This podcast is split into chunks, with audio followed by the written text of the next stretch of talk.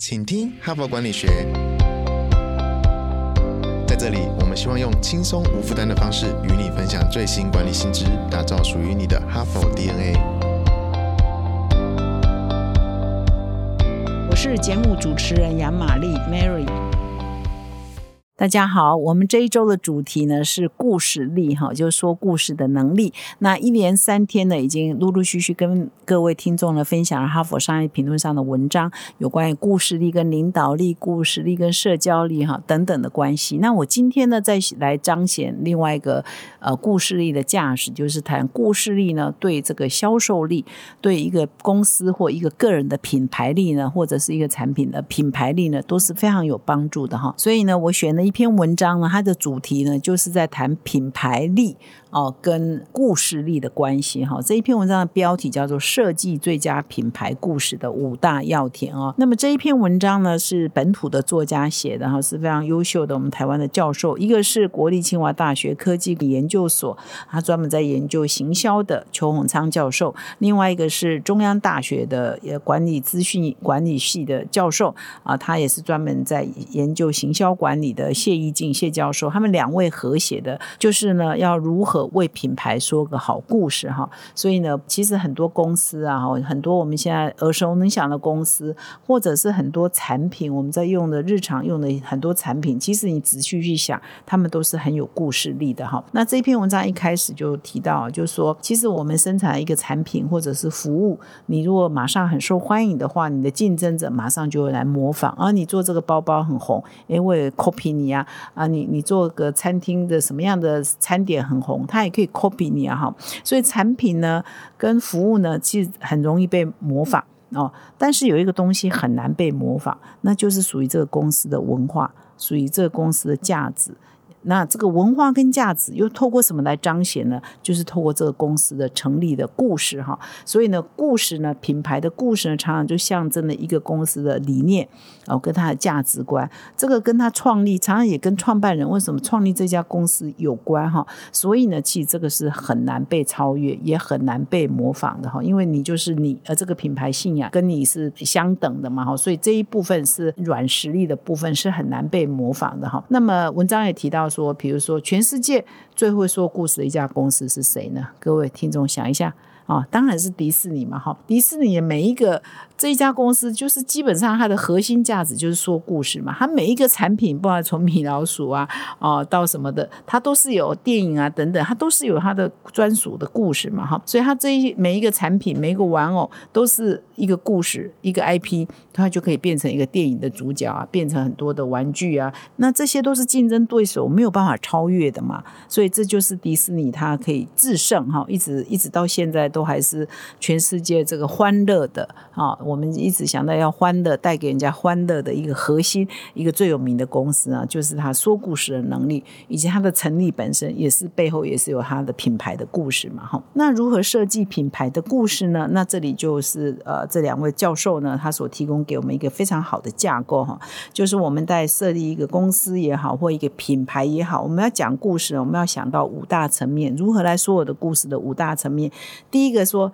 我这家公司是谁的故事啊？是我创办人的故事，还是我员工的故事，还是我消费者的故事都可以。反正你要说故事，要想到说是用谁的角度来彰显我这家公司的故事哈。那最少一定要一个角度嘛哈。如果你三个都有，那当然也很好嘛。你又可以从老板的角度来想事情，又可以从顾客的角度来想事情，那当然是更好。好，那我举一个例子哈。其实最常被运用来呃诉说一个品牌故事呢，常常都是从创办人的角度来着手哈，就是创办。人他是什么风格？他因为曾经经历了什么背景，好，所以他研发出了什么产品，所以呢，他才会创办什么样的公司哈，都跟他的个人的背景的故事是有关的哈。那这个呢，就可以被传送，那就变成这个品牌的 DNA，这个品牌最令人记忆深刻的那个传奇的故事哈。这里举了一个例子啊，比如说海洋娜娜，一个非常高级的这个保养品品牌乳霜，我还没用过，因为它非常的贵哈。那它讲的就是他的创办人呢叫做马克思胡伯的经历哈，就变成这个跟海安娜这个品牌是连在一起的。因为这个创办人胡伯呢，曾经在美国的 NASA 太空总署服务，他是太空物理学家。那么一九五二年呢，在一次的火箭燃料的爆炸中受伤，他烧了伤了自己的脸，灼伤了哈，几乎呢快要毁容。那么连皮肤科医师也无为力。那他是一个科学家，他就决定要自救。他就想办法研发这种药啊，来治疗他自己。所以后来他从海底深处呢，找到一个叫海藻的嫩芽呢，经过了十二年。六千多次的实验，终于在一九六五年研发出第一瓶的海洋娜娜的乳霜。那到最后呢，治好他自己的疤。那从此以后，海洋娜娜这个乳霜也成为全世界这个真的是非常顶级的，也是很多名流趋之若鹜的保养品嘛，哈。所以呢，这个海洋娜娜，你现在如果到百货公司去看，很多都有卖，它蛮贵的哈。就是它背后呢，就是有这样的一个创办人的故事，就等于帮这个品牌呢大大的加分嘛，哈。因为他真实的故事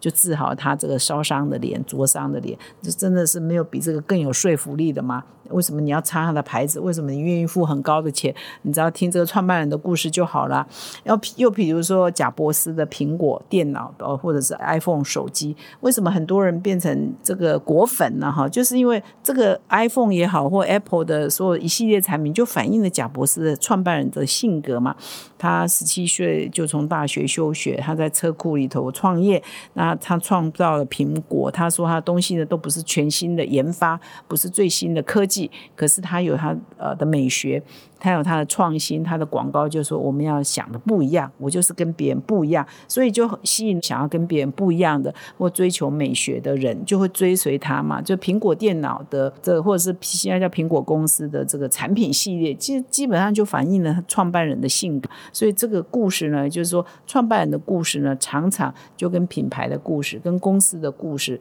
跟公司的 image 是连在一起的哈。所以你要说一个品牌故事，最好呢就从创办人说起。当然，如果说除了创办人之外，员工的故事也是可以来彰显一个公司的品牌啦。比如说，像我个人就报道过这个鼎台湾的鼎泰丰，也为他出过书哈。那像鼎泰丰呢，因为他的呃业绩相当的好，所以他对他的员工呢也都非常的照顾哈。所以他的员工呢，呃，在鼎泰丰工作也有很多故事呢，在上班族之间流传嘛。比如说，我们在公司工作不会有一个午休有一个专属的房间，让所有的员工可以躺下来睡觉哈。那台风就有嘛。鼎泰丰的这个员工中午都有一个午休的地方，是可以躺下来好好的休息一下的嘛，哈。那比如说他们有帮员工做员工的按摩啦，提供很多好的福利啦，哈，这些或者是他们的薪水都比别人好，所以他们从员工的故事呢，也可以来彰显鼎泰丰这一家公司的特色嘛，哈。还有当然最传奇的是他们员工折这个小笼包一定要十八折，不能十九折，也不能十七折，就是十八折哈。员工为了练好这个技巧呢，他们又是怎么？的努力的做哈，这些都变成是可以用来这个十八折哈，就是小笼包这十八折，用人用来彰显说哇，鼎泰丰这一家公司在服务的标准化、一致化跟精致度这方面的追求呢，就是用这个十八折就可以很好的来彰显这个企业的精神嘛哈，所以这也是另外一个品牌故事的例子。所以品牌故事呢，第一个呢重点呢，我讲到这里讲蛮长的，我只谈到第一个重点啊，就是啊。谁的故事哈？你可以从创办人角度，你可以从呃员工的角度，你还可以从顾客角度。第二个就是说啊，要说品牌故事呢，第二个就是那你要说什么内容哈？你是要彰显品牌的价值，你要用什么内容来说哈？比如 Airbnb 啊，那大家都知道 Airbnb 就是呃征求全世界的房东。把你空的房间、空的房子啊，废弃甚至是废弃的房子整理整理，然后可以变成旅行的人啊，可以来居住的地方。那他提供的呢，当然 Airbnb 跟一般的饭店有什么不一样？它就是让你觉得说我走到哪里都有一个家的归属感。我记得从台湾到西班牙去找到一个 Airbnb，哇，这是好像另外一个家的感觉哈。所以它要彰显的是这种家的价值观，不管走到哪里都另有另外一个家的价值观，家在四方哦。它的品牌的核心精神就是家在四方。那么第三个让品牌成功说故事的要点是，你要想说你要对谁说话，土混嘛哈。所以刚刚第一个重点是呃谁的故事，你这个品牌故事要用创办人还是谁来彰显？第二个是说你要说什么内容哈，你的内容要传达什么核心价值？那么第三个你要想的是你要对谁说话，你要瞄准谁，就是你的 T A 是谁，你的 Target Audience 是谁嘛哈？那他这里就就举了全联做例子啊，台湾人最熟悉的全联，在现在在全台湾有一千多家商店嘛哈，那你遍布各大街小巷了哈。那么一开始全联开始红的时候，其实各位还没印象，全联先生他一开始瞄准的就是省钱的人。这里最便宜哈，所以大家都他们还有没有印象？以前的全年的广告就是感觉在一个黑黑暗暗的东西堆的到处都是，然后你好像很不容易找哈。然后他的广告台词呢，就说：“哎，我这里呢没有没有招牌，没有醒目的招牌，没有停车场，没有亮的地面，没有抛光地面。”那因为全联呢不会让你付钱去买你带不回家的东西哈，所以呢一开始呢台湾人注意到全联就是从这里开始就是来全联最便宜哈，没有比这里更便宜的地方了哈，所以这是他一波第一波这个让台湾人啊突然间注意到哦有全联这家超市哈，但这几年呢全联已经做很大的改变了哈，它已经不再是呃锁定偏向省钱的消费者而已哈，经过很多大数据的分析，他们也发现说哎他们的。年轻的族群啊，也越来越多，而年轻的族群重视的可能也有省钱，可是可能更重视的是他个人化，是品味。啊，是经济美学哈，所以从二零一六年开始呢，如果说上一波宣传是二零零六年左右推出来的哈，它那个时候有两篇广告蛮有名，一个叫豪华旗舰店篇，第二个是找不到篇哈，两支影片哇很轰动。那后来呢，这几年这五年呢，他谈的是全年经济美学，他们锁定的目标是年轻人，所以他就又推出了一系列广告，就是强调他的经济美学，它也是一个有个性的，不是便宜就没好货便。便宜一样有风格，便宜一样有个性哈，这是锁定年轻的消费者。所以当他确定说他的品牌要锁定的 TA 是谁的时候，就会影响到他说故事的方式哈。现在的全年呢，就变成说，哎，可能两个都要锁住，一个是说啊，对年轻人来讲说省的是钱，但是我到全年也可以活出一个有我独立的风格的生活态度。那么对比较年纪大一点的人，他很重视的是钱哈，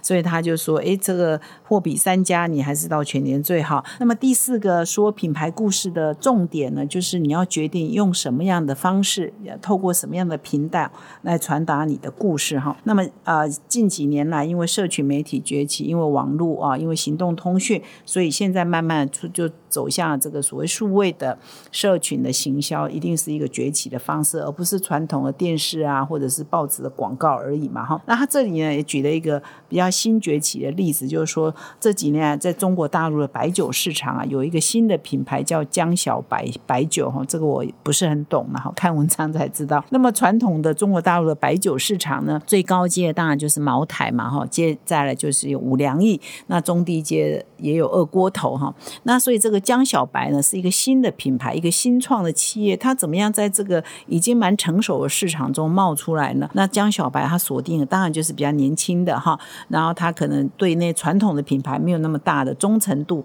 的年轻人又追求生活风格，喜欢尝鲜的年轻人嘛，所以他开始推出的就是因为 T A 它已经很精准了哈，那用的社群呢，当然就是用的媒介，当然就是现在年轻人最习惯的社群啊软体嘛哈，所以他就推出小包装，然后主打年轻人呢，你尝试看看，你尝鲜看看，不要一下子买很大的包装，然后再透过这个社群媒体、网络网网际网络的推波助澜哈，让年轻人呢也可以发挥创意哈，那搞了很多非。非常有趣的社群行销，比如说他直接把这个年轻人的心声他收集来了，直接就包装在这个江小白的这个酒瓶的包装上，那让很多年轻人直接在酒瓶的包装上就可以看到自己的心情故事哈，然后再透过社群媒体圈去发酵，那很快呢就就引起了这个大家的注意，就说哦，原来还有一个牌子叫江小白，那也蛮成功的哈。那么第五个说品牌故事的重点呢，是你要强调什么效果哈？With what effect，就是这个品牌你用了之后，你也可以产生什么功能的效果，或者你可以产生什么感情的效果，情感的连接也是可以用说故事来说的哦。那这边呢就举了一个非常有趣的例子哦，我想台湾人都知道这个品牌叫 SK two 哈。那么 SK two 呢是呃这这么多年来呢深受日本和台湾的女性的喜欢。那么它的故事是怎么说的呢？呃，应该也是一个真实的故事了哈，就是说他当初在研发 SK two 这个保养品化的科学家呢，其实他们就啊一直在研究说啊什么样的配方呢，其实上是会帮助这个呃女性的延缓老化嘛哈。那么他们呢这一群科学家呢参观做清酒的 sake 的这个酿造厂，那他们就发现说，哎，这个酿造厂的这个工作人员啊，其实你看他的脸啊，其实都是老婆婆，可他的手呢？哇，嫩的跟少女一样。那他们就说，为什么他们的手这么嫩呢？哦，原来就是他们在做清酒的过程，他们的手呢不断的接触啊，这个天然，这个就是清酒提炼过程当中会产生一种天然的精华液哈啊，所以他们的手呢，每天每天这样摸，每每天每天这样工作，哇，就嫩的跟少女一样。因为我想读到这里，我突然间想说，为什么他们不拿来擦脸？这些老婆婆的脸也会嫩的跟少女一样哈。总之呢，后来这一群科学家就把这个真贵的液体命名为 Pitera 哈，所以你如果在台湾看这个 SK two 的广告，就就会他一直在念一个成分叫 Pitera，就是指用它来指说就是 Sake 这酿造厂这个天然酵母的发酵后所萃取出来的珍贵的成分啊，内含这个游离的氨基酸、矿物质、有机质、无机酸等这个自然成分哈，这样帮 SK two 做广告。那总之呢。Pitera 就是 SK two 的主要的功能性的诉求的价值，就是说，你为什么要用 SK two？你要对你的消费者对话，因为你用了我的 SK two，我是有这个 Pitera 成分，你就会跟这些老婆婆的手一样嫩哦，你的脸就会跟老婆婆的手一样嫩，所以它当然就卖得很好啊。所以你这个品牌的故事就是，呃，SK two 彰显的是一个功能性的价值，哈，让你。非常，如果你有钱的话，你一定会去买 SK two 来擦嘛，哈。如果你有钱的话，你一定会买 SK two 给你的太太嘛，是一样的道理哈。那还有一种是我们每一个人跟我们这个产喜欢的产品，也有一个除了功能性的价值，它直接带给你什么功能之外，有时候是一个情感的连接。为什么有的人都要去这个星巴克？他就觉得去那边很酷啊，哈，感觉就是比较喜欢那个温馨的感觉啊。它不一定是很功能性，它就是一个情感的一个价值的认同。或者为什么你一定要买 Apple 的产品呢？啊，因为你对这个创办人的精神，然后对这个品牌的价值你是很认同，就拿着 Apple 在。呃，在手上，在身上，你就觉得，哎，这跟你的性格是比较吻合的哈。所以你呃说的故事呢，还必须要彰显你的价值，这个价值呢是消费者可以感性连接的哈。所以这这也是一个说故事的一个重点。所以以上呢，一共有五大构面呢，帮助你呢有一个架构呢来说，如果你现在是一个产品的负责人，你是一个公司的负责人，你怎么样说你的公司或品牌的故事呢？从这五个构面，谁的故事，说什么内容，瞄准谁。用何种方式传播，以及你的品牌的效果，你要。怎么彰显哈这五个构面？然后你要彰显这五个构面呢，一定要用说故事的方式来表示呢，更容易让人家记得，也会更对你的销售呢会更有帮助哈。所以在行销学中常常提到一句话，说产品是逻辑，品牌是魔法，而故事呢就是这个创造魔法的秘方，唯有靠故事来创造哈。那今天呢就分享了这个也是我们本地作者的文章哦，也不是外国和尚会念经，我们台湾也是很优秀的。作者很优秀的教授哈，是邱永章教授跟谢玉金教授的文章，呃，供各位呃听众做参考。那感谢你今天的收听。我们明天呢还有一个重量级的贵宾要来到我们哈佛人物面对面的单元啊，来谈说如何说故事，他个人的现身说法。那非常期待各位明天再回到我们的节目现场。感谢你的收听，我们明天再相会。最后，我要在这里跟各位听众分享一个好消息：全新《哈佛商业评论》的数位版已经上线喽！全站累积上万篇的管理经典文章，以及数百支的影音跟 podcast。只要你点开订户的限定内容，到个人学院的线上学习呢，就能依据你现阶段遇到的最迫切的问题，来寻找最适合你的内容来阅读或者是观赏。从管理自我、管理团队到管理事业，《哈佛商业评论》的个人学。学习云呢是最符合云端时代的学习法，现在就开始哦！感谢你的收听，我们明天再相会。